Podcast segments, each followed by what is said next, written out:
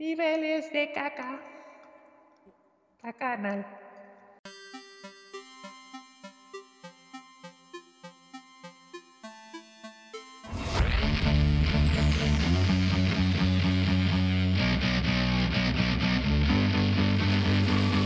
¿Qué onda, gente? Bienvenidos a Axis Point Podcast. El podcast que es como debería ser la educación. Gratuito y laico. Y otra vez me pegaste a la mesa y otra vez te moviste todo. Qué chido. De eso se trata la vida. Ni siquiera me pego fuerte, güey. Pues te mueves un chorro. Te digo, Para que que- Me muevo, no me está en muevo YouTube. bien rico. quien no esté en YouTube no podrá ver cómo se mueven tus cachetes. Pero escuchan el putazo, creo. Sí, eso sí se a escuchar. ¿Qué onda, señor? ¿Qué onda? ¿Cómo está? Cuénteme. Hace como dos años que no subimos video, ni audio, ni nada. Hace como tres años que no entro una- a una liga de Drive. Te voy a hacer este. pendejo. Te voy a ser sincero. El capítulo de Resident tengo la mitad editado y la otra mitad nomás no he podido acabarlo, güey. Pero terminado el juego ya está. Oye, de hecho cumplió años, ¿no? Resident hace unos días. Ah, no me acuerdo. Me topé por ahí en Twitter, creo. Pero estuvo raro porque me decían algo de que, ah, sí, 20 años del remake. No, espérate, entendí. ¿qué? Ah, bueno, del remake de, de GameCube. Ah, hubo un remake. O sea, GameCube. Resident 1 salió el remake en GameCube en el 2002. Según yo Ah. fue 2001, pero a lo mejor fue el lanzamiento en América que fue 2002. Es que la verdad no Entonces me cuadraba. 20 años. No me 20 años cuadraba del porque sí. Que no, shit, este juego que me hizo ver este, este otro dimensión de juego, bla, bla. Y luego su remake que cumple 20 años. Y yo, ¿un remake? Sí, 20 años. Dije, "Ay, no me cuadraba. No, sí, pero tiene razón porque salió en cubo y yo también, este, algo vi, pero me super valió verga. Es que cuando no ves, este, es el 25 aniversario, el 30 aniversario, o sea, un número cerrado, Ajá. no van a hacer nada especial, entonces dices, ay, sí, que güey, felicidades, feliz cumpleaños, pero dime cuando tengas anuncios, ¿no? Más o menos, güey. Un Nintendo Direct decente. Ah, Un Nintendo Direct de, de, de Resident. O de Pokémon españolete.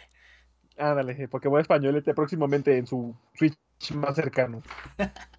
Ya hablaremos luego del, del Pokémon españolete. Ya hablaremos luego de rumores que yo estoy escuchando que sí me gustaría decirte. Según eso, van a quitar el tipo de juego de Pokémon Arceus para regresar a lo clásico en el, en el Pokémon este, carmesí y el otro, el otro color feo. Violeta, púrpura. Yo espero, también lo vi, yo espero que sea falso, porque es un...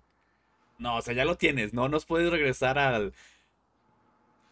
Creo que sería como lo que yo sentí con el, como con el Let's Go Pikachu de que era atrapar Pokémon sin pelear, Ah, que era como de al estilo Pokémon Go. Ok, ok, está chido por el remake del juego, pero no me termina de cuajar. Creo que ahorita que ya nos pusieron el Arceus, el modo de juego de Arceus, como de ya regresarnos. Mm, no sé. sí, güey, la No. neta yo siento que, que no va a, a vender como debería vender si le quitas eso. Pero bueno, eso va a ser este para otro tema. Ahorita no tenemos nada que hablar de Pokémon porque no tenemos nada que ver con Pokémon.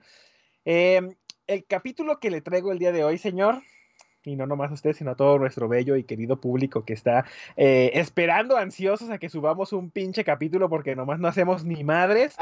Eh, Nos estamos rascando la panza toda la semana, entonces por eso no subimos capítulo. Somos unos huevones. Exactamente, entonces este les traigo un tema diferente en esta ocasión.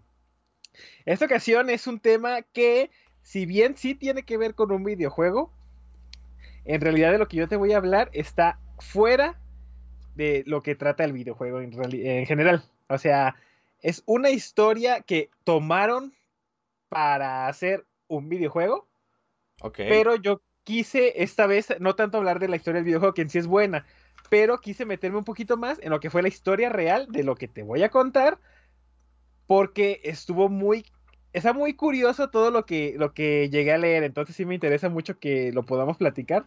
Y sirve que probamos un este. Eh, eh, porque, porque no me llegan notificaciones en todo el puto día y ahorita que, Perdón, fui yo, mandé estoy dos, dos hablando. memes. Deja de callo esta mamada. Perdón, perdón, ya la aventé por allá. Este, entonces lo que te quiero decir es que el tema tal cual de, de lo que quería escribir se me hizo chido, pero cuando me empecé a investigar sobre lo que había traído este tema, se me hizo más chido que hablar de lo que era el juego. Así que este va a ser más bien como una clase de historia. Ok, siento la atmósfera un poco sombría. No sé si soy solo yo o, para allá vamos. Eh, más o menos, dos, dos. Ok.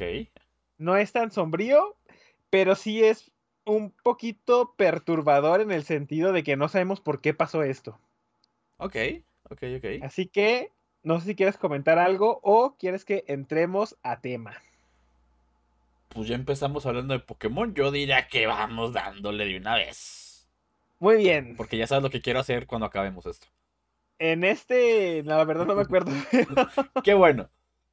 Eh, así, así funciona mi mente, ya sabes, Me puedes decir algo y en tres minutos ya se me olvidó. ¿Qué estamos grabando? es, es un podcast de comida. Chale, ¿a qué venía? no, dele, dele. Hoy no te traje una bitácora de, de todo lo que sucedió en el año, porque pues qué aburrido que repite tanto, ¿verdad? Entonces, vamos a ir directo a lo que nos interesa. Esta es la historia, tal vez conozcas el nombre, tal vez no, de la princesa Jimiko. Me suena? Me suena, pero no tan cercano como se esperaría. Ok. Eh, entonces, lo primero que voy a hacer va a ser contarte la historia de la princesa Jimiko dentro del juego en donde se cuenta su historia. En esta ocasión es Tomb Raider 2013. Ok. Estamos a 19 años de distancia. Ah, no, 13. Eh, sí. 2013. Ah, te, entendí 3. Ok. 9 añitos de distancia. Eh, ya sabemos que este juego es la, el reboot, o más bien el reborn de la saga de Tomb Raider, que tomó, ¿cómo se llama? Bueno, lo que pasa es que, el, como habías comentado tú justamente en el video anterior de este, de Soul River, creo que sí llegaste a tocar el tema de que Square Enix compró a Eidos y Eidos este, era parte de, ¿cómo, ¿cómo estuvo el pedo? Crystal Dynamics, creo que se hizo de Eidos, no sé cómo estuvo el pedo. No, entre los dos lo hicieron y distribuyeron el, el, de Soul River, luego Square Enix compra Eidos, y es por eso que la gente dice que pues ya, ya estuvieran para hacer un remake de, de, de Soul River. Pero que le encargaron los de Marvel's Avengers, bla, bla, bla, todos esos. Ajá. La cuestión aquí es que, pues, eh, este, no estoy seguro si Square compró directamente a, Crystal Dynamics o solamente están asociados. La cuestión es que Tomb Raider le pertenece a Eidos. Ok. Pero, pues, al ser parte de, de Square Enix, pues, le dejan la tarea a Crystal Dynamics de desarrollar un Reborn que sería pues el renacimiento de la saga y lo hacen con este juego que simplemente se llama Tomb Raider a secas. Ok. Entonces, en el juego pues pasan muchas cosas sobre el inicio otra vez o el nuevo inicio que le dieron a Lara. Eh, de cómo llega a convertirse en, en Tomb Raider tal cual, porque creo que los juegos anteriores simplemente ya era una verga.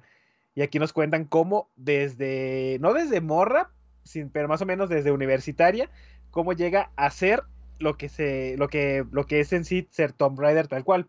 Historia de origen. ajá, su historia de origen. Eh, vamos a, comentarles también que salió una película eh, basada en este juego, en donde también habla mucho de la historia de la princesa Himiko, pero lo hace de una manera que ni la historia de verdad ni la historia del juego encajaban ahí. Entonces, eso yo lo voy a dejar muy de lado no, no nos vamos a meter a lo que fue la película, porque en realidad la película, si bien es palomera, no es buena ni en historia ni, ni en respeto a la saga, así que la vamos a, excluir. Se omite, no existe. Se omite. Así que, pues para ya entrar directamente a la princesa Jimiko, te voy a contar que tal cual Jimiko es la reina del sol y ella habita en la isla de Yamatai. Esto es la historia de la princesa en el juego. Ok. Es una mujer hermosa, pero tiene un carácter despiadado. Ella se encargó de gobernar la isla varios milenios atrás, obviamente. con ¡Wow! o sea, varios milenios atrás, con ayuda de su guardia de la tormenta, así se llamaban este, sus, su, su ejército, digamos. Ok que ahorita, así diciendo wow, lo que dijiste sobre lo que se entendió cuando te dije que gobernó la isla varios milenios, tiene ese doble sentido, güey. O sea, varios milenios atrás y varios milenios ella gobernando. Madre, ok. Muchos creen que Himiko es capaz de controlar el sol y la lluvia y que puede comunicarse con el mundo espiritual. O sea, como una avatar. Y ahorita fíjate, este, sí, sí, sí, sí, sí, pero es, va más, más parecido justamente y fue coincidencia a la película que, que estaba viendo ahorita, la que te digo del tiempo contigo, Ajá, de que hecho. habla de las chicas sol, que son las que pueden controlar la lluvia. Eh, Y fíjate Pato el que qué pez cagado. también. Sí, también. Fíjate que qué cagado que estuviera este, ahorita relacionado con lo que estaba viendo de lo que iba a hablar. Casualmente, solamente porque tú no viste una película que te encargué. Pero gracias a Pero- eso estamos aquí y estamos hablando de esto. Pero, este, de una vez sirve que la recomiendo. Este, vayan a verla. La película se llama El tiempo contigo y es de Makoto Shinkai. De quién hablaremos próximamente porque tengo que hablar de ese señor porque no mames, es una verga parada. Así, se mueve así. y si no están en YouTube, se perdieron de un buen momento. No vayan. si están en Spotify, no, van a- no vayan a YouTube. Bueno, Solamente hoy les, les digo eso. No vayan. aunque pasen siglos, Himiko siempre será la primera reina de Yamatai. Y también la última, pues transmite su alma a otras mujeres de las cuales selecciona y denomina como las hijas del sol. Ok. Eh, básicamente lo que esa doña hace es este. eh, tal cual el sueño de los alquimistas de transmitir su alma a otro, a otro cuerpo para vivir eh, eternamente. pues esta doña literalmente lo hacía. Así que ella, obviamente, siempre será la primera porque pues fue la primera de todas, pero va a ser también la última porque está viva todavía transmitiendo su alma en diferentes personas. Ese es otro detalle que se maneja mucho en, en ciertos, este, eh, pues formas de expresión de, de los japoneses, güey, o sea, películas, este, libros, eh, videojuegos, es un recurso que se usa muy seguido. No sé qué tanto dentro de la historia eh, ficticia o mitológica de Japón eh, sea tan importante porque se repite mucho. De hecho, De hecho, digo, creo- dentro, dentro del mundo espiritual general, no sé si has escuchado que de repente dicen que hay gente con almas viejas. Ajá. O sea, almas que han renacido muchas veces. Pero no es lo Es- mismo renacer que pasar tu alma. Pues que supone que el alma, o sea, trasciende entre, entre vidas. La persona es diferente, pero el, el alma se supone que es la misma. Que es la Bueno, diferencia sí. a almas a almas jóvenes, que son almas que acaban de nacer. No sé cómo Ajá. funciona el nacimiento, concepción y todo eso en el mundo espiritual. Pero existe eso de almas viejas, que son gente que tienen, son muy sabios, son como más reservados. No sé. Pero existe Pero no eso sé, también. Bueno, en ese, en ese contexto a mí me suena como, como el hecho de que se supone que nuestra alma, o sea, tuya y mía, eh, están, ya vivieron otros tiempos, solo que nosotros no los recordamos. Y, o sea, sí somos, digamos, la misma alma en diferentes personas, pero no lo podemos recordar. En el caso de esta doña, no, ella transfería su alma y sus recuerdos, entonces ella era la misma persona siempre. Ah, Ah, ok, ok. Entonces es ahí, este, haz de cuenta que eh, es como decir que ella seleccionaba a una morra, la vaciaba y se metía en su cuerpo, güey, y vivía eternamente de esa manera. güey. Como Buda. Ah, no sé si Buda hace eso. Creo que sí, creo que. Me reencarna. creo que sí, creo que lo- los que se les denomina Budas, como que, ah, de repente se llega la iluminación y, ah, recuerdo mi antigua vida. Creo, ¿eh? Aquí también Está- saben que decimos mentiras. Sí, muchas. por Está convivir. investigable. Entonces, Nomás por convivir. está es para que abran investigable. sus mentes, no, no, no. Como Shaka. Pónganse a investigar ustedes también, no nos dejen ahí toda la chamba a nosotros. Abran sus ojitos como Shaka. Eh, bueno, este, las muchachas que esta señora selecciona se denominan las hijas del sol, lo cual supone el mayor de los honores para esa mujer y lleva a su familia a vivir en la alta sociedad. Básicamente ella le cambia sus, o sea, sí, eh, les da riquezas a la familia a cambio de su hija, güey.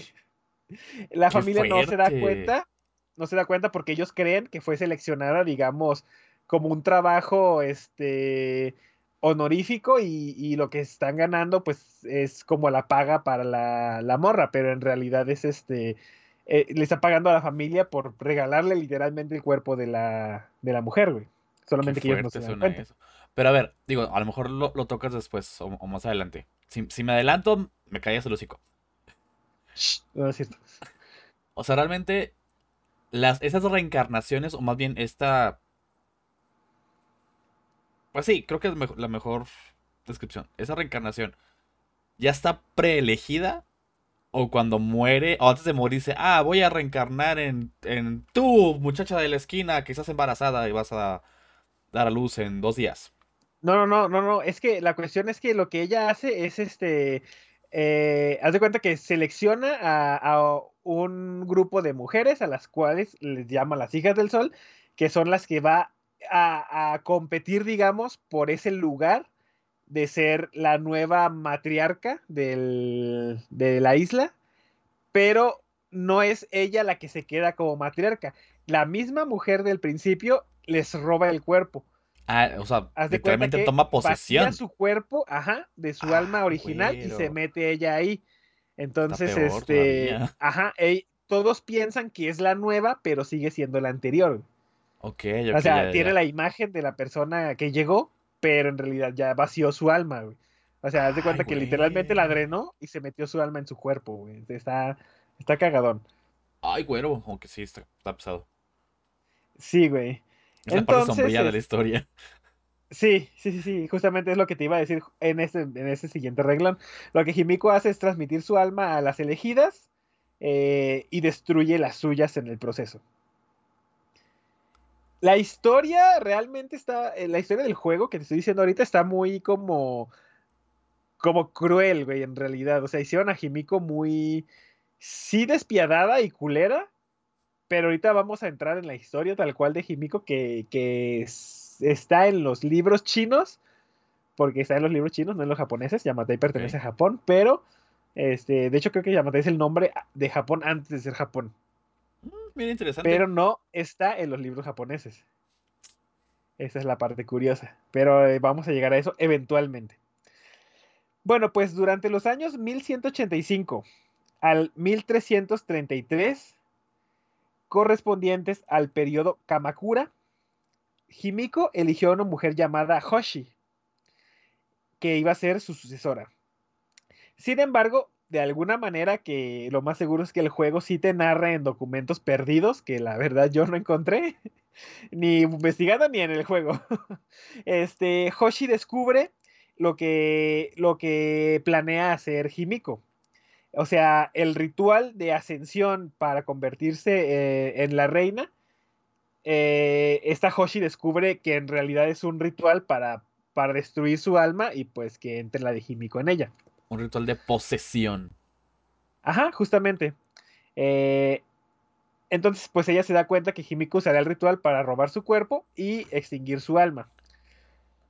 Eh, Hoshi se entera que esta práctica ha venido manejándose desde hace ya muchísimo tiempo, por lo que horrorizada entiende que para que nadie más sufra ese fatal destino, ella debe terminar con Himiko para siempre. Chan, chan, chan. Chan, chan, chan. Aquí está el primer plot, güey. Eh, al ser ella la elegida para el ritual, y además de ser la mejor alumna de Himiko, porque te digo que era tal cual un grupo de mujeres que ella elegía personalmente, se las llevaba a su, a su palacio y ahí las criaba para ser este, la sucesora.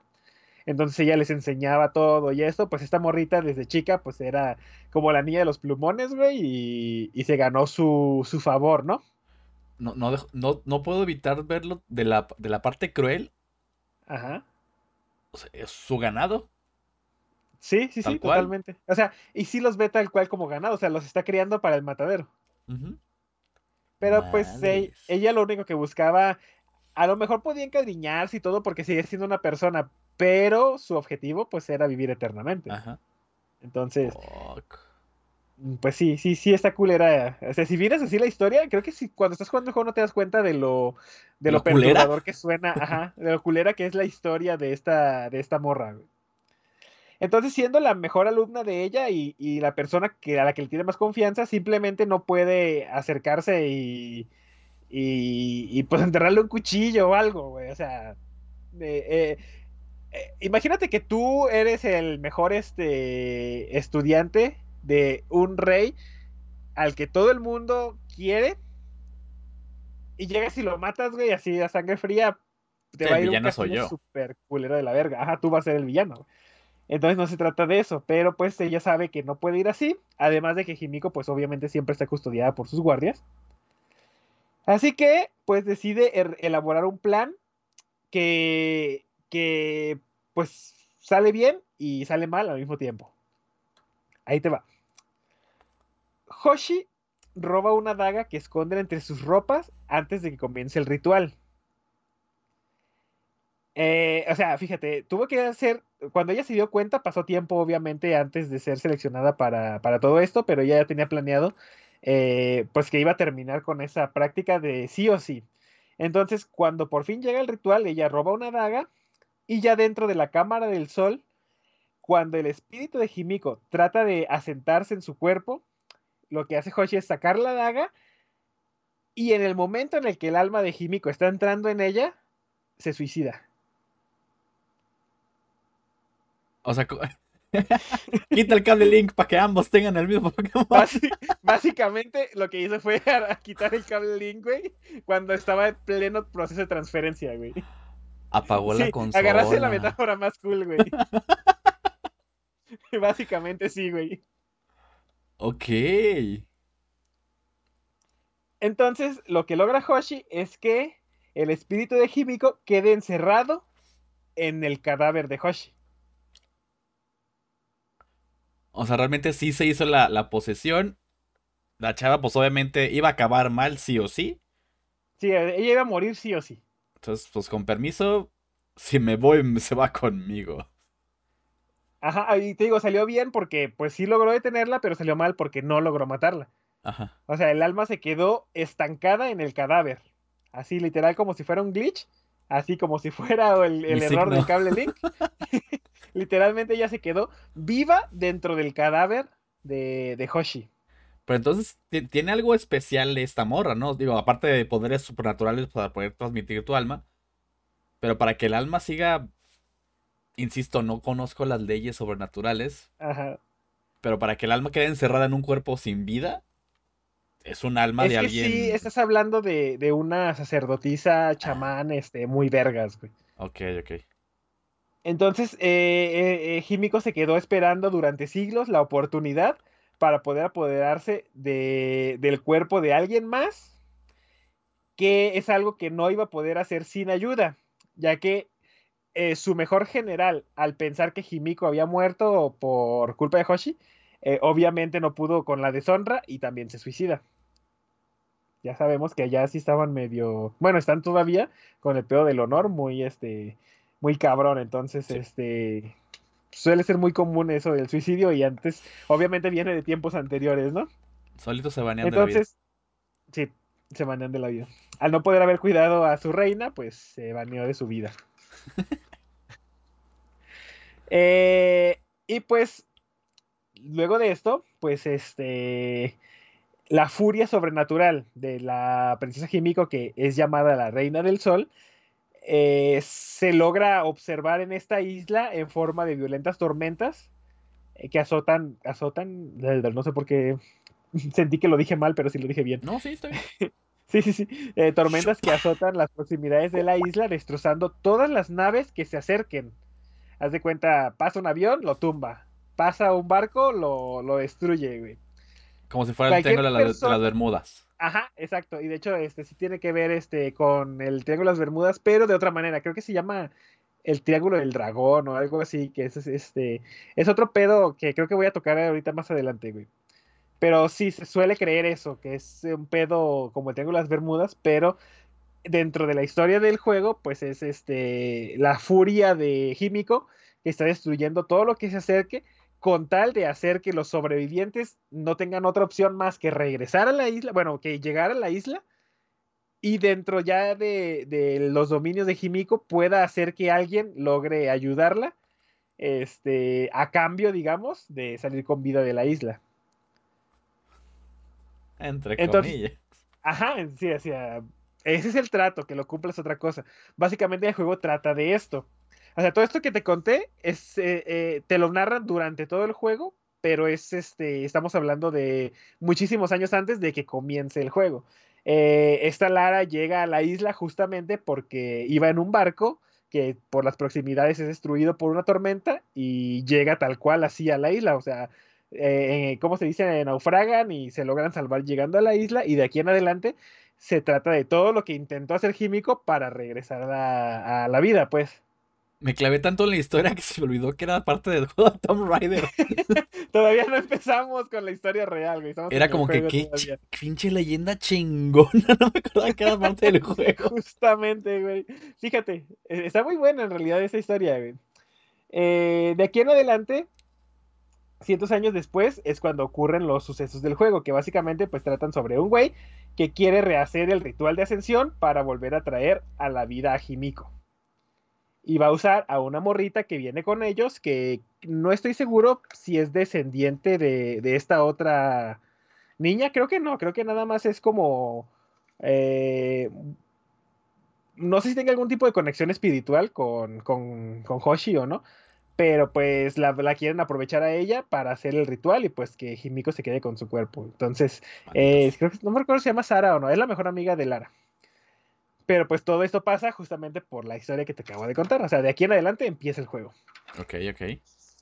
Entonces, este, no te voy a contar el desenlace del juego todavía porque pues sería, creo que estaría chido platicar la historia del juego tal cual eh, más adelante, pero justamente cuando empecé a investigar sobre Himiko, pues fue cuando dije, no, sabes que tenemos que hacer un capítulo especial de Himiko porque está muy, muy cabrón todo lo que pasa, güey. Pero pues ya simplemente con la historia del juego creo que estuvo muy interesante este pedo, ¿no? Sí, demasiado, no manches. Tío, me, clavé tanto que olvidé que era, de un juego. Dije, ¡ah! ¡Qué fregona historia! Fíjate, justamente, entonces ya tienen un motivo para jugar Tomb Raider 2013, porque la neta es un juegazo pasado de verga. Más allá de ser un, un shooter, digamos, porque pues es un shooter de exploración con toques de RPG. Pero no, la verdad es, a comparación de los juegos anteriores de Tomb Raider que eran medianamente buenos, este es otro pedo, O sea, llegó para demostrarle a muchos cómo se hace eh, un juego, un juego así. O sea, haz de cuenta que salió Uncharted y llegó Tomb Raider y le dijo, hazte un lado, papá. Ya llegó la, la, la chida. Ajá, ya llegó la chida. Ay, pues es la chida, güey no podemos decir que no. Entonces, es, jugar con Nathan o jugar con Lara, pues tú dices, a ver, aquí voy a estar viendo la pantalla durante 10 horas. Sí llegó como a redimir bastante la, la pues todo este, universo que se creó entre juegos y, películas de Angelina, Angelina Jolie. Ajá. Como que se fue como que ya eso quedó muy muy inicios de los 2000 con permiso. Se apagó la franquicia, fue como que la dejamos descansar mucho rato. Y fue de repente, regresa Tomb Raider. Y otra vez tenemos saga de, juegos, tenemos películas. Y es que el hecho, yo creo que eh, les fue mal. Creo que el, pedo fue lo que pasó con Eidos, que básicamente se echó a perder, porque salieron muchos juegos que no son muy bien recordados. Creo que son, digamos, jugables, ¿no? Decentes. Pero lo que fue Tomb Raider y Tomb Raider 2 en PlayStation 1 sí fueron este eh, pues grandes joyas que pues a día de hoy se siguen recordando. De ahí en adelante no hubo muchos, o sea, sí salieron muchos juegos, pero nadie hablaba de ellos. Las películas de Angelina Jolie seguían el modelo de, de la heroína. Todas puedo. Pues sí, pero además de eso, buenorra que que era tal cual un sex symbol, güey. Entonces eh, tampoco era muy bien vista en esas películas por eso mismo, o sea, estaban están chidas, realmente, pues digo, sí bien, están domingueras y lo que quieras, sí las puedes ver, pero no es algo así, este, sobresaliente. Yo tengo una, mini anécdota con las películas de Tomb Raider, creo que fue con la segunda, cuando están en, como en la Antártida, que están como en el Ártico. Fue la primer grosería o mala palabra que escuché en una película. ¿Neta? Cuando van en el avión y que el compa dice, hace tanto frío que siento que ya se me congeló el pito. Dicen groserías en las películas. Dijo congeló. no, yo estaba como que, no manches, dijo una mala palabra en el cine, en una película. Obviamente la vi en español. Ni me acuerdo en qué años salió la película, entonces ni me acuerdo qué años, cuántos años tenía yo. Pero fue de, dijo pito. Ya ves, hasta Dora dice pito. Pero creo que es con otro sentido, creo. Sí, sí. No me consta. Pero así es. Entonces, si tienen la oportunidad de jugar Tomb Raider, redime mucho a lo que fue la explotación sexual de- del personaje.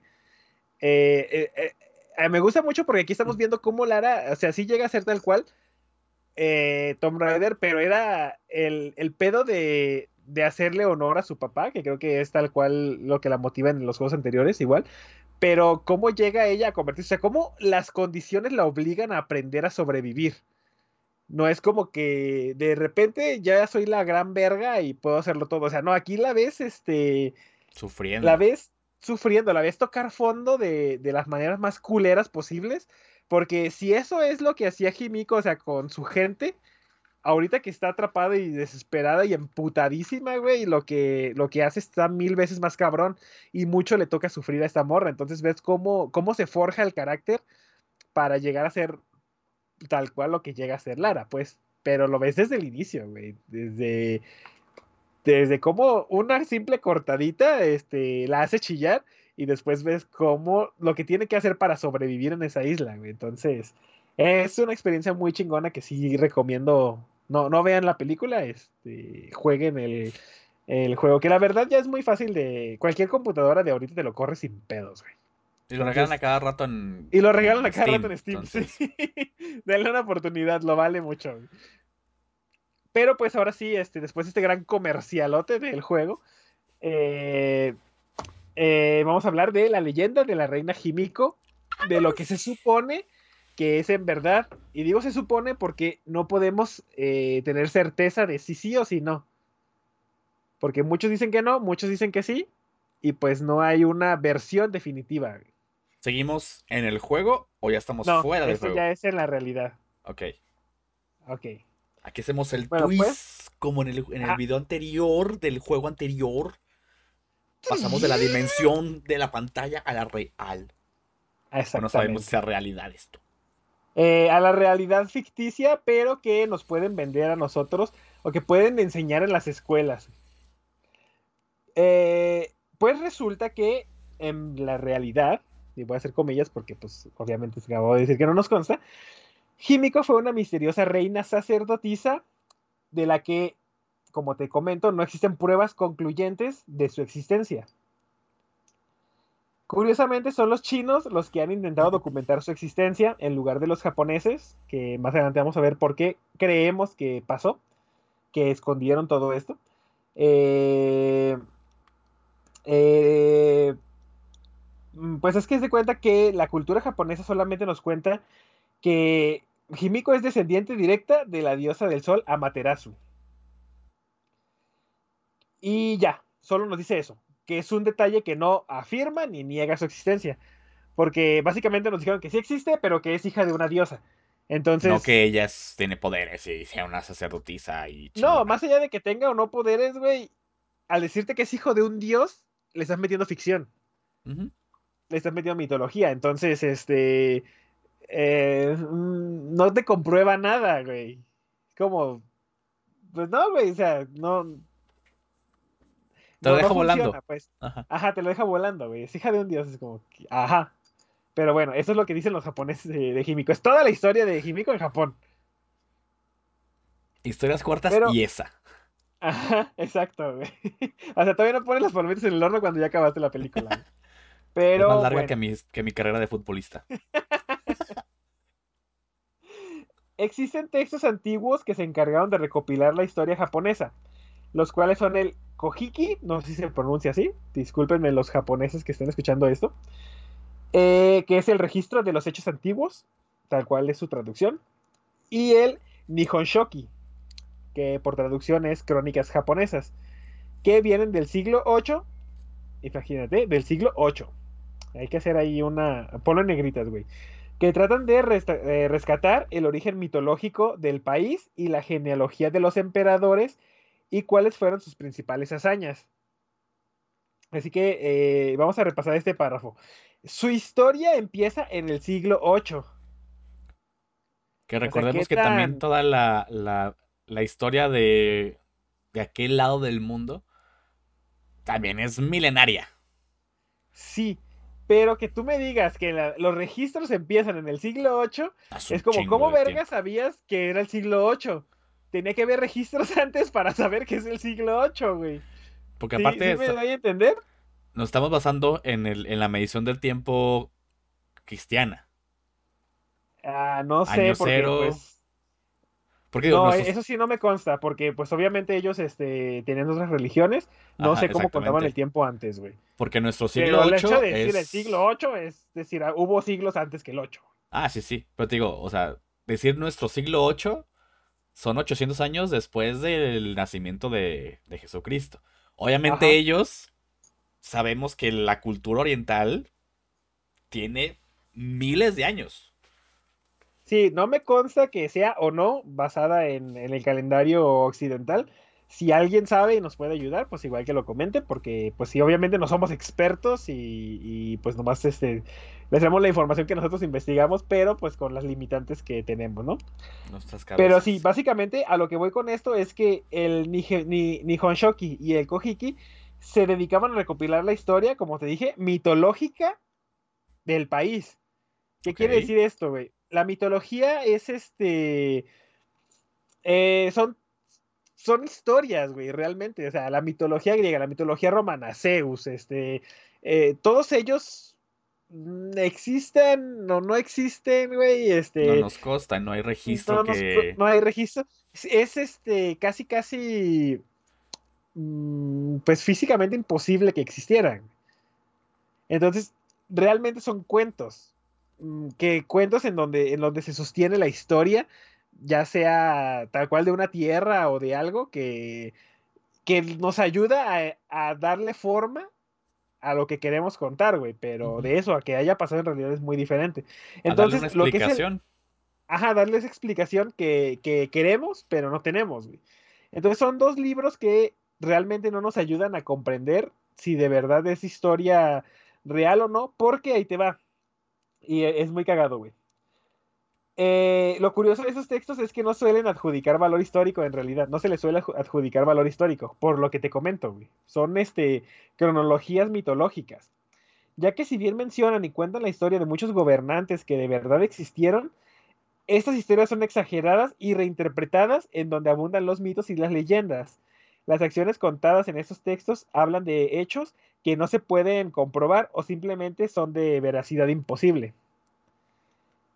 Eh, pues sí, que básicamente estamos hablando de lo que te comento, pues, o sea, es como decir, el rey, no sé, este... Arturo, Arturito. el- Sí, hablemos de un, de un hombre al azar. Eh, el rey Arturo este, eh, era hijo de Zeus y su papá era hermano de tal y empezamos a meterle cuestiones que no existen, nada más para que en la historia el registro de ese güey quede como que era una verga y por eso fue el rey en ese tiempo, güey. Iba a jugar pero golf con Quetzalcoatl. Ajá, pero simplemente justificando el por qué fue rey, pero de maneras que, que no mames, era un cabrón que, que se hizo rey a base de fuerza y huevos y mató a 25 cabrones y mató al emperador de entonces y por eso es rey, pero él dijo, no mames, no podemos poner eso, güey. Pon Pues que no hijo vayamos- de este cabrón. No nos vayamos tan lejos. Este, simple, justamente la leyenda del rey Arturo. De que sí, la espada en la piedra, que era solamente el, un- el único rey que fuera digno lo iba a poder sacar y tener un, un hechizo y que Merlín lo tenía a un lado. O sea, pues sí, fue un rey poderoso. Para aumentarle ese poder, no es que es el elegido. Él sacó la, la espada de la piedra.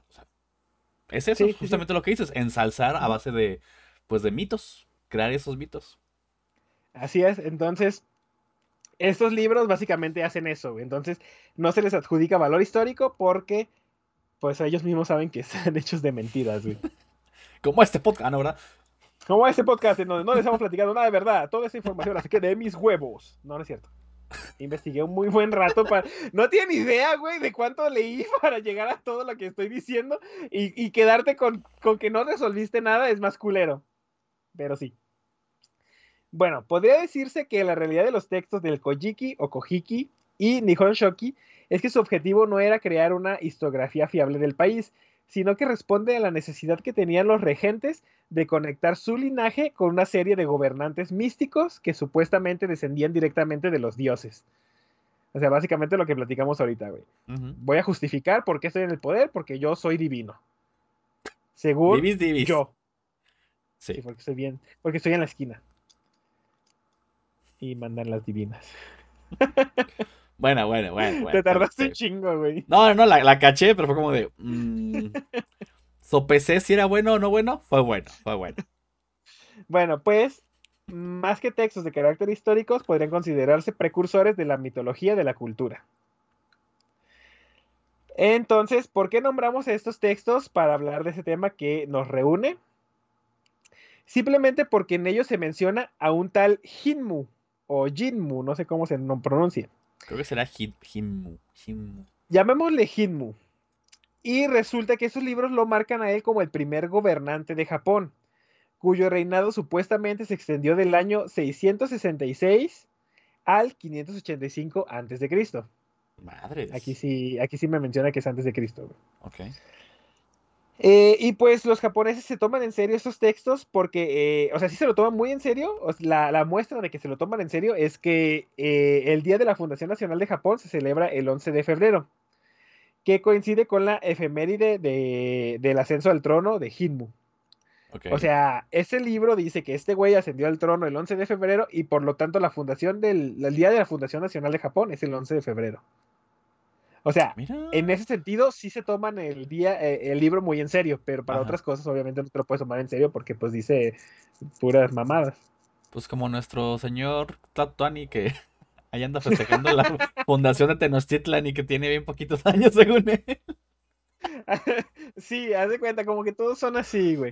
Digo, obviamente yo sé que muchos, este, no se toman en serio este pedo, y más en estos tiempos, porque antes te la creo, y vamos a llegar a eso, güey, ya casi llegamos a eso.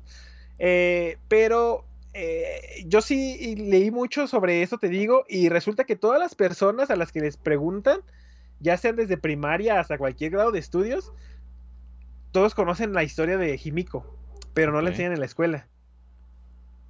O sea, eh, es como una leyenda urbana, güey, pero, pero a quien le preguntes lo sabe. O sea, es más como de. O sea, de boca en boca. Se transmite por Yo creo que la sí, familia. Supongo.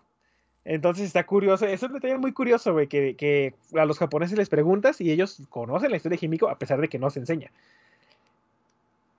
Y bueno, pues llegados ya a este punto, podemos concluir que Hinmu es fácilmente excluible de la historia verídica de Japón. Eh, que de la historia que no podemos comprobar, pues obviamente porque está en estos libros que pues no, no, no- no- no nos dan confianza, pues. Pero pues ellos se lo toman en serio. Está bien, bien cagado ese, e- ese- estos datos, pues. Pero entonces, si quitamos a Hinmu como el primer gobernante de, de Japón, ¿quién te queda? La Y morrita. pues, ante toda duda, eh, pues no podemos contar con los textos antiguos japoneses, este, porque pues decían estas mamadas, o sea, todo era básicamente mentira. Pero pues quien le refutaba. quien la refutaba justamente. Entonces los historiadores dijeron, no mames, tiene que haber alguna otra fuente en donde podamos asegurar o tener al menos un poquito más de certeza, porque eh, los japoneses me dicen que este güey es el primer gobernante, pero los libros que me dicen eso dicen que, que es mitológicamente así. Pero obviamente como historiador yo no puedo creer que, que el pedo sea divino, güey. Yo tengo que comprobar que, que, la cosa en realidad pasó y tengo que comprobar por qué y cómo pasó, güey. Entonces el historiador dice, ¿sabes qué? Que eh, vamos a buscar en otros lados. Y investigando llegaron a un documento chino con indicios de que su creación viene del siglo III después de Cristo. Vamos a dejar como que el siglo VIII del que hablamos sí, fue, sí se refería después de Cristo. Entonces estamos hablando de que estos libros chinos mm, tienen como registro más o menos eh, pues obviamente el, siglo III sería del año 201 al 300 después de Cristo. Y en él aparece el nombre de Jimiko. Este libro es llamado el libro de Wei. ya sabía, güey. Porque me esperé un ratito para, para que te rieras, pero dije, no está pasando, entonces voy a seguir leyendo y te ríes. Es que dije, pues, antes de, de reírme pensé en el chiste de, de los creadores de Cubolecon y del juego Ink en Zulandia. Tenemos el libro del güey. Pero fíjate, está cagado porque. ¿Recuerdas eh, el. Pues creo que sí es como el mayordomo de Shaoran en Sakura Card Captor. Ajá. Ah, pues ese señor se llama Wei. Sí, pero pues obviamente, creo que es H-U. No, sea, es W-E-I. es el güey original. O sea, es literalmente como se, como se llaman eh, estos libros. Son el libro de Wei, es W-E-I. Igual que ese señor. No sé si tenga alguna este, referencia porque es chino.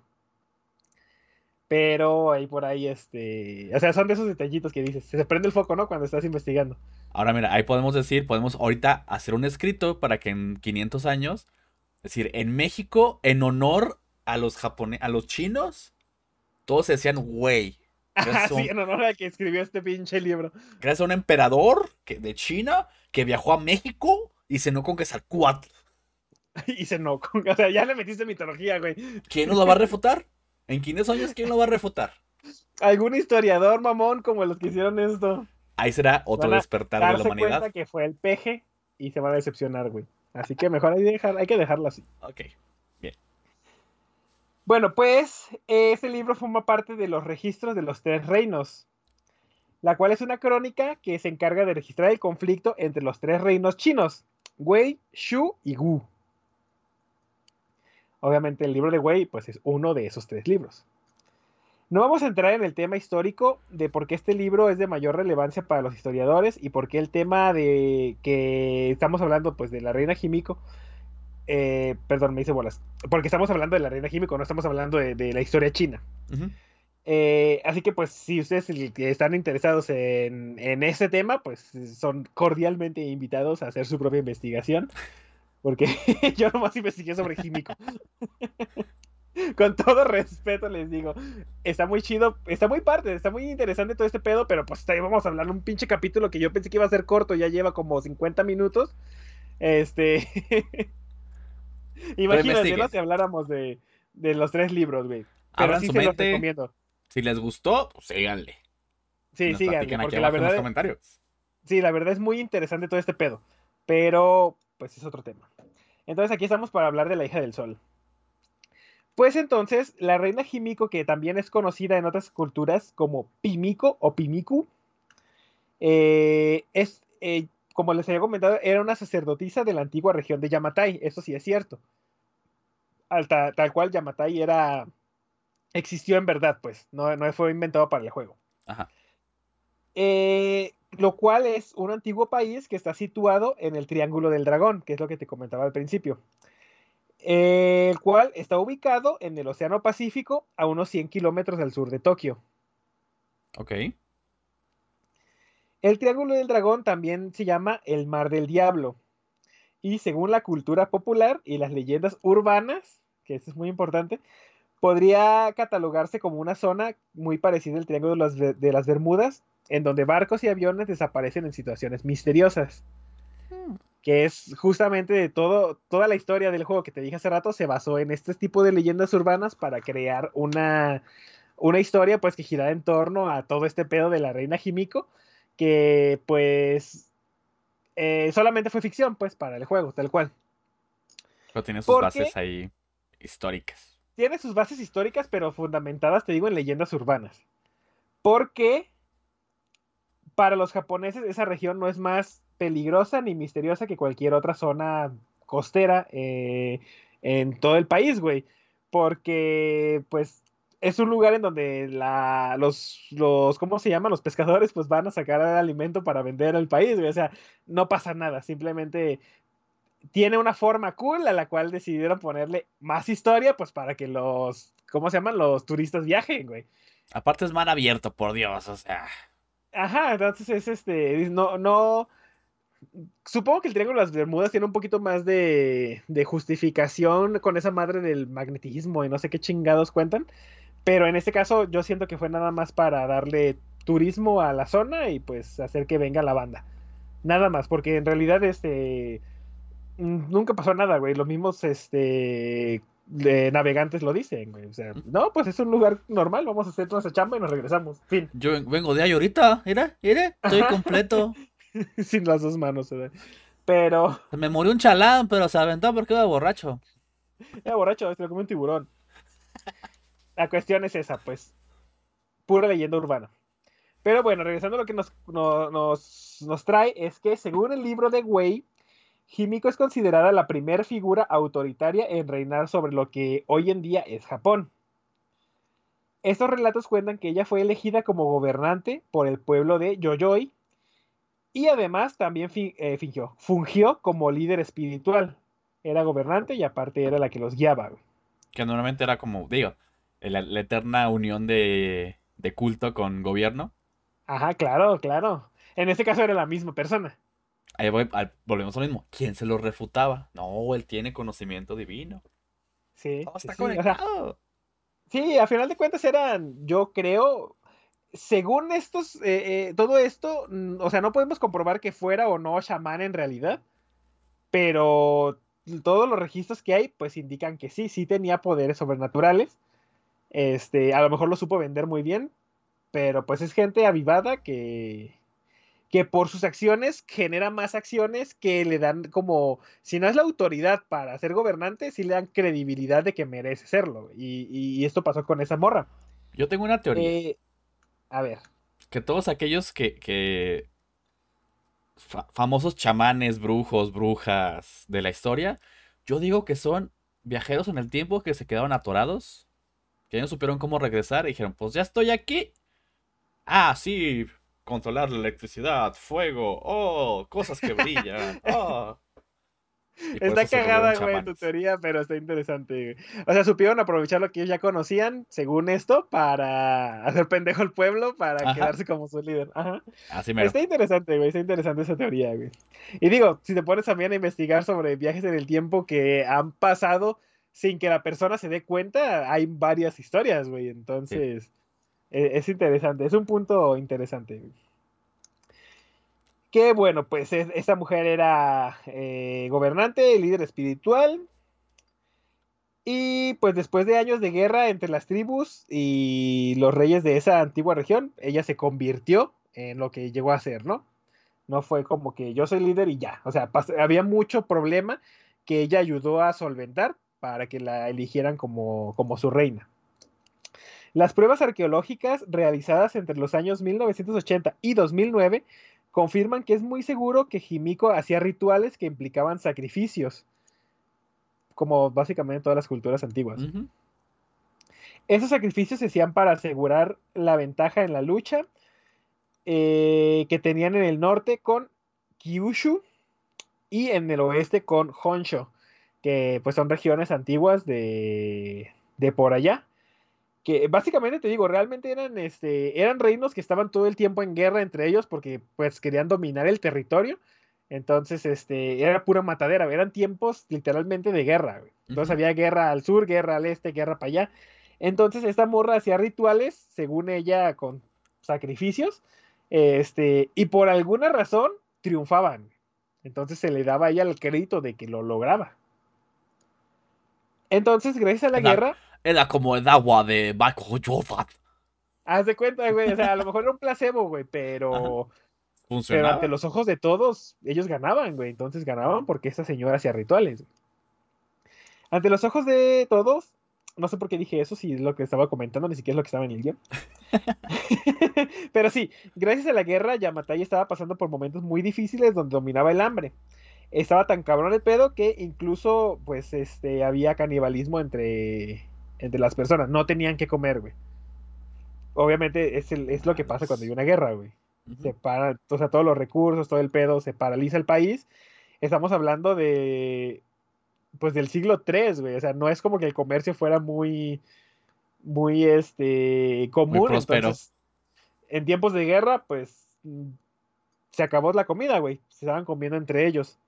Según un historiador, que es un antropólogo especializado en estudios sobre Japón antiguo, que se llama Edward Kidder Jr., este, Himiko había usado sus prácticas de, ah, de adivinación para llevar al pueblo a la victoria. Básicamente lo que tú dijiste, güey. Ella sabía que iba a pasar y los guió a la victoria.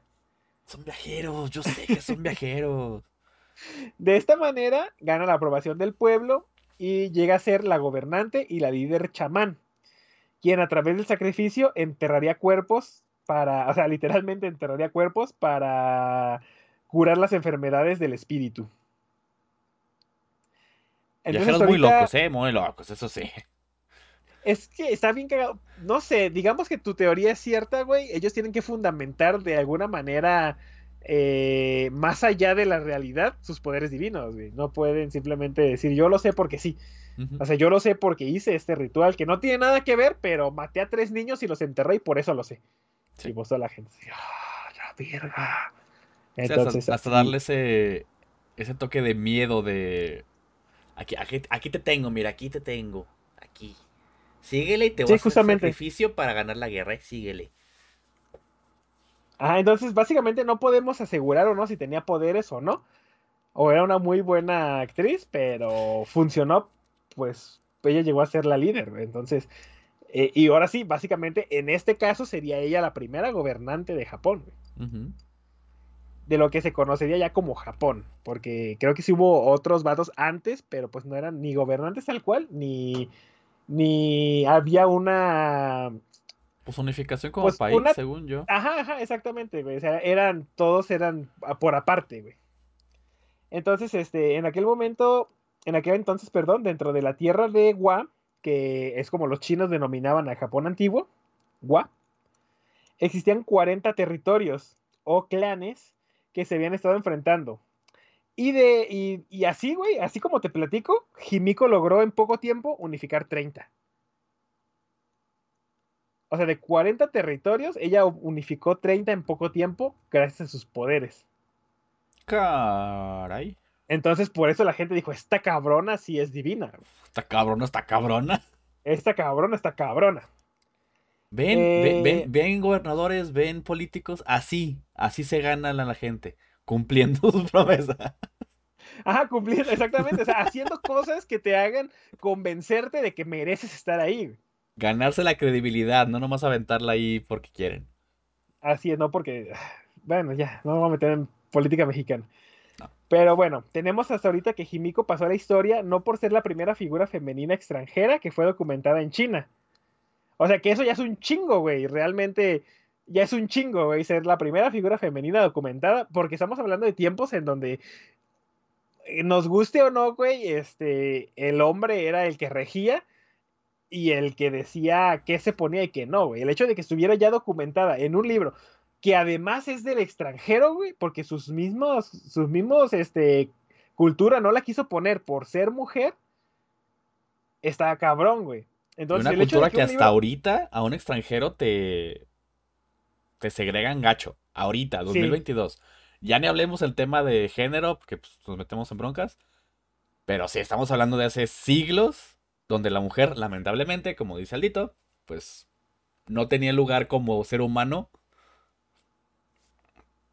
Sí, está cabrón lo que logró, o sea. Está, muy cabrón, o sea, estamos hablando del año 200, güey. Este, o sea, imagínate, ¿no? ¿Qué, qué, qué interés le ganaría China por mentir en su libro sobre una cultura ajena, güey. Es como, como lo que hace que, gane credibilidad esta, esta historia. Pero pues resulta que no fue tanto esto lo que la hizo quedarse en la historia, sino los rituales que llevaba a cabo, que pues sí tenían mucho que ver con, pues básicamente con sacrificio de, pues, de personas y animales. Obviamente estamos hablando de que lo hacían todas las culturas, pero está cagado que suele ser recordada por eso y no por, por ser la primera persona documentada, ¿no? De otro país. Pero bueno. Eh, Himiko está asociada con varios objetos rituales, como son el Dotaku, que son campanas decorativas que se utilizaban en rituales con los cuales se oraba por las buenas cosechas. Cuando no se usaban estas, eran enterradas para recibir energía de la tierra. Básicamente. Pachamama. Creo que eh, esas madres ya existían antes, pero fueron este como como que ella fue la que más los usó y se relacionaron mucho con esta con Himiko porque pues sí los usaba seguido. Pero creo que ya tenían historia antes de ella. Pero pues sí, básicamente eran para para las buenas cosechas. Himiko también es asociada con la magia negra y los demonios. En ocasiones es representada como una hechicera y una tirana. Estas representaciones normalmente la presentan como seductora con ropa sexualmente reveladora y con pechos grandes.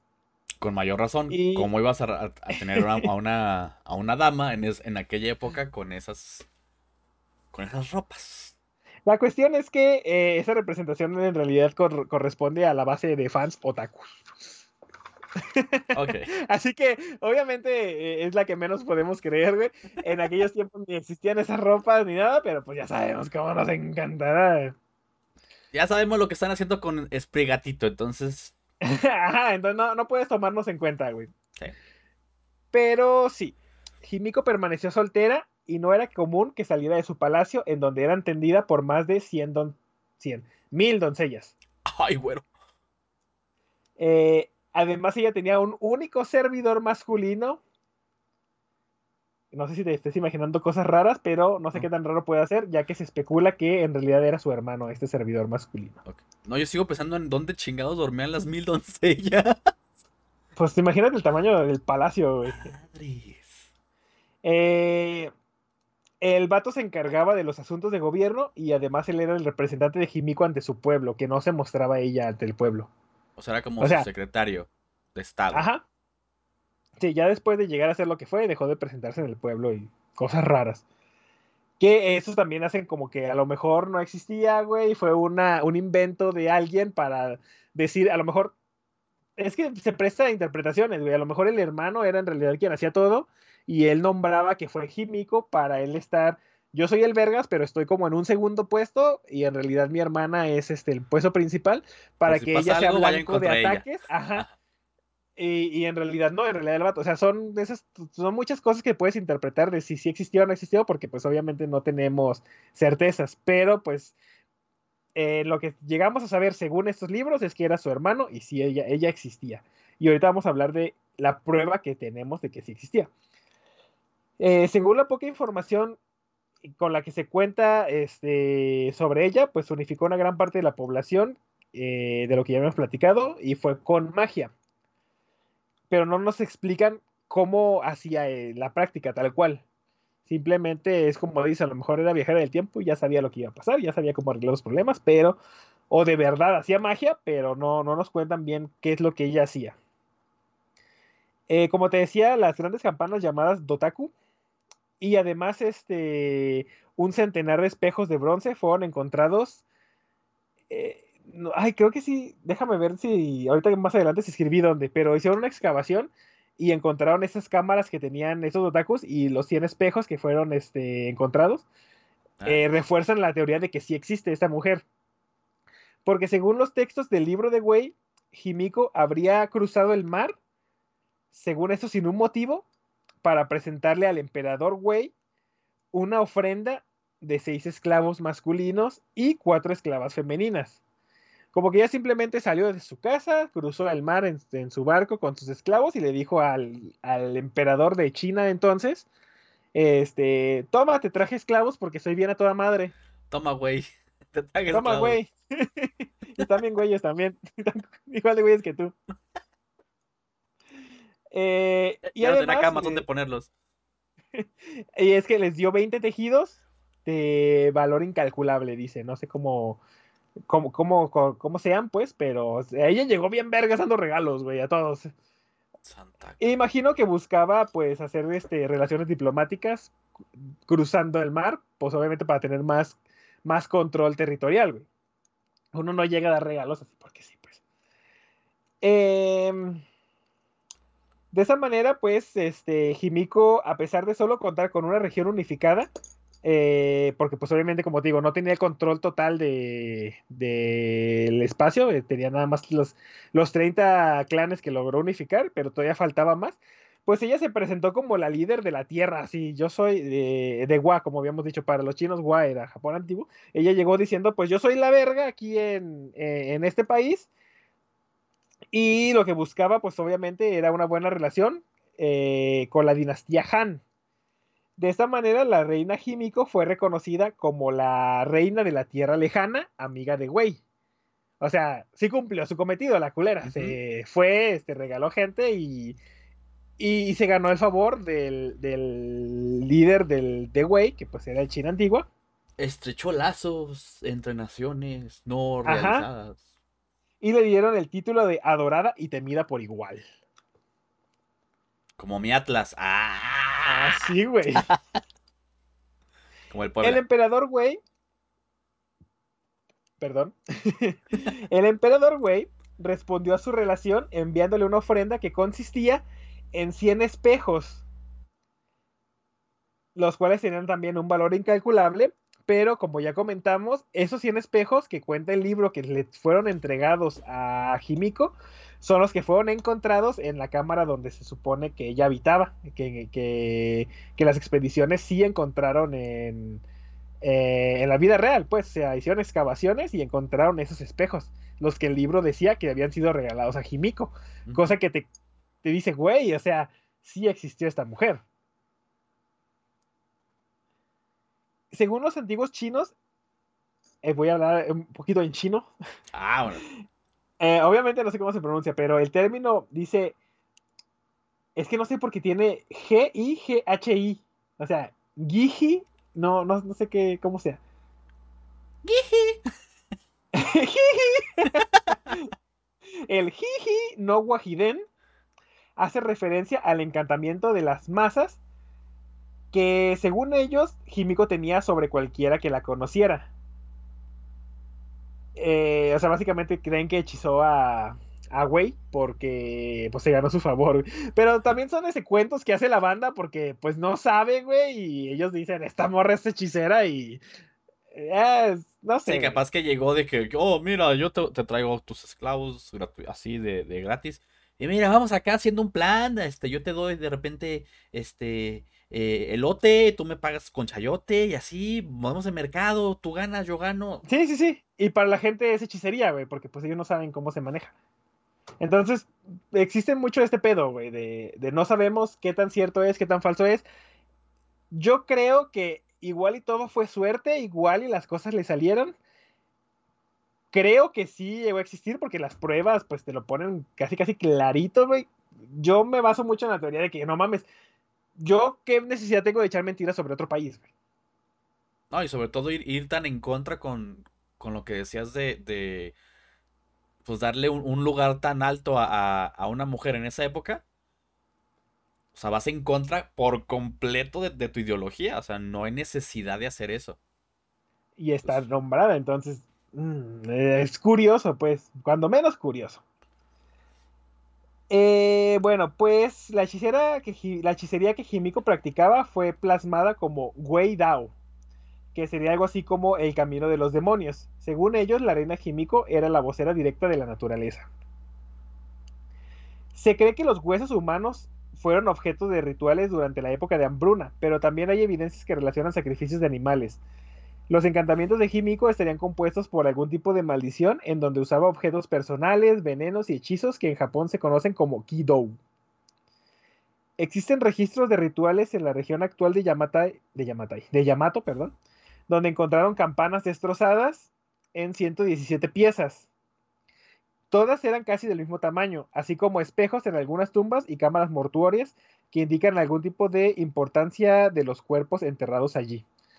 O sea, básicamente usaba los espejos y esas campanas para hacer sus, sus rituales.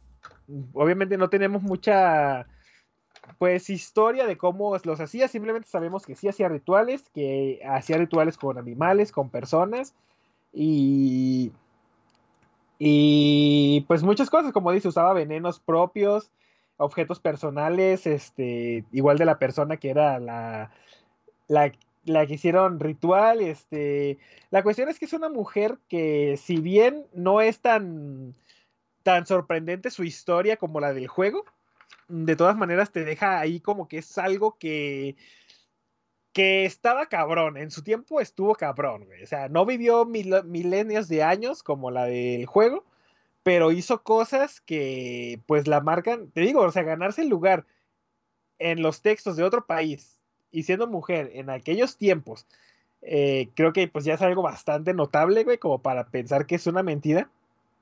Y además también da como, si te llegas a creer un poquito que la onda de que los japoneses no quieren que nos enteremos o que la gente se entere de, de que su primera gobernante fue mujer, porque pues, eh, pues ellos son, este, son, son machistas, güey. Eh, sabemos que no hace mucho tiempo, por ejemplo, las morras mangakas eh, tenían que fingir ser vatos, güey, para que sus trabajos se consideran. Estamos hablando de hace menos de 20 años, güey. Entonces es muy creíble que ellos estén este, escondiendo, los historiadores japoneses estén escondiendo que su primera gobernante fue, fue mujer que no es raro si te pones a pensar un poquito en, eh, pues en todas las historias de que las sociedades antes eran matriarcales. No, y, tenemos varios casos. Este Cleopatra, que también es un, un pues un ícono femenino. En gobiernos, también en un gobierno muy machista que fue el egipcio. El egipcio. Sí, está cabrón. Entonces, eh, eh, no sé, me pareció un tema súper interesante para conversar porque, eh, te digo, no tenemos certeza de si sí existió o no, porque pues unos dicen que sí, otros dicen que no. Yo me voy con que sí, porque pues, lo que te digo, creo que la historia tal cual de los chinos es bastante creíble porque no tienen por qué echar mentiras sobre eso, o sea, no le veo el caso.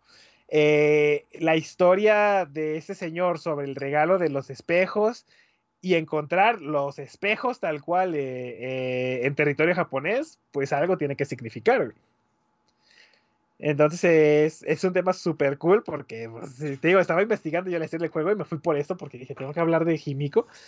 Porque es importante, te digo, Himiko realmente es importante dentro de la historia de, del país, sea ficción o no, porque ya representa este tipo de leyendas urbanas que pueden o no ser reales, pero le da mucha cultura al país. Entonces, creo que es un tema que vale mucho la pena, justamente por lo que te decía, todos los, estudiantes lo conocen, hablan de ellos, pero oficialmente no existe. Sí, no, no, es un tema que esté en un libro. Y de todas maneras llega a boca de todos, o sea. Sí, eso le, da muchísimos puntos. Sea real o no sea real, pues es algo que, que vale la pena que estén compartiendo tanto. Y pues hasta aquí llega el tema de hoy, muchachones. Ya saben que ustedes pueden comentar si, si creen o no, o si tienen más información que no dije aquí, pues también estaría chido que nos ayuden a investigar, porque el tema, pues creo que da para mucho y es este realmente interesante. Si creen que Jimiko sigue viva en nuestros días, ahí chupando chupando gente. chupando morras, porque pues, es lo que hacía. Eh, díganos, o si tú Jimiko, ¿nos estás escuchando? Queremos entrevistarte. No nos hagas un ritual, por favor. Ah, no, no, queremos entrevistarte. y si creen que todos los chamanes, brujos y brujas han sido viajeros en el tiempo, también pónganlos aquí abajo. También. Y pues es el tema que les traje el día de hoy, señor. Espero que les haya gustado. Muy interesante. Yo, yo quedé embobado. Sí, digo, que nos diga la banda qué le parece este que hablemos de historia real. Siempre, o sea, mi punto es que si vamos a tocar estos temas, tiene que estar relacionado de alguna manera con lo friki, güey. Sí, si se perdieron en algún punto de la historia, hablamos de una historia basada, bueno, en lo que se basó una parte del juego de Tomb Raider. Por si alguno se nos desvió por ahí. Entonces, justamente, creo que tiene que tocar este tema para poder ser este hablable dentro de nuestro podcast. Y y pues nada, simplemente un poquito de historia y cultura que, que si bien no nos hace falta, siempre es interesante. Y que no está en los libros de texto japonés. Así es. Ni en ningún otro país más que en China. Creo que ni siquiera en los libros de texto chinos, pero. Pero existe. Pero existe, así que Himiko se queda en mi corazón. Señor, en su corazón y en el de todos, queremos darle las gracias a todos por escucharnos o vernos, según el formato en el que están absorbiendo este contenido.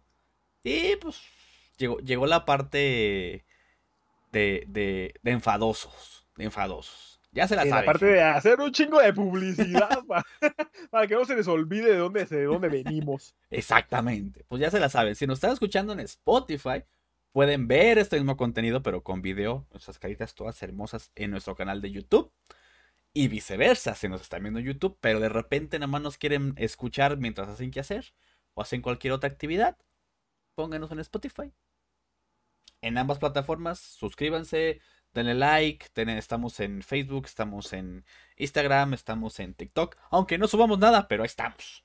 Pero estamos, si, si nos quieren mandar el contenido, nos pueden mandar contenido por ahí.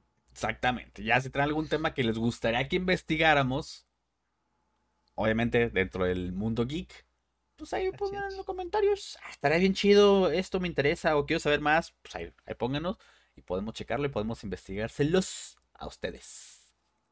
Y pues yo creo que ya sin nada más que decir, es hora de despedirnos. Es correcto, señor. Al micrófono les habló X Lonzo. Ah, los dos tenemos micrófono, pero el micrófono blanco es Aldito. el micrófono negro es X Lonzo. Sí. Y pues nos veremos algún día. no, digo, no digo la siguiente semana, pero nos veremos pronto. Nos escucharemos pronto. Y no se olviden de nosotros. ¡Botón! ¡Botón!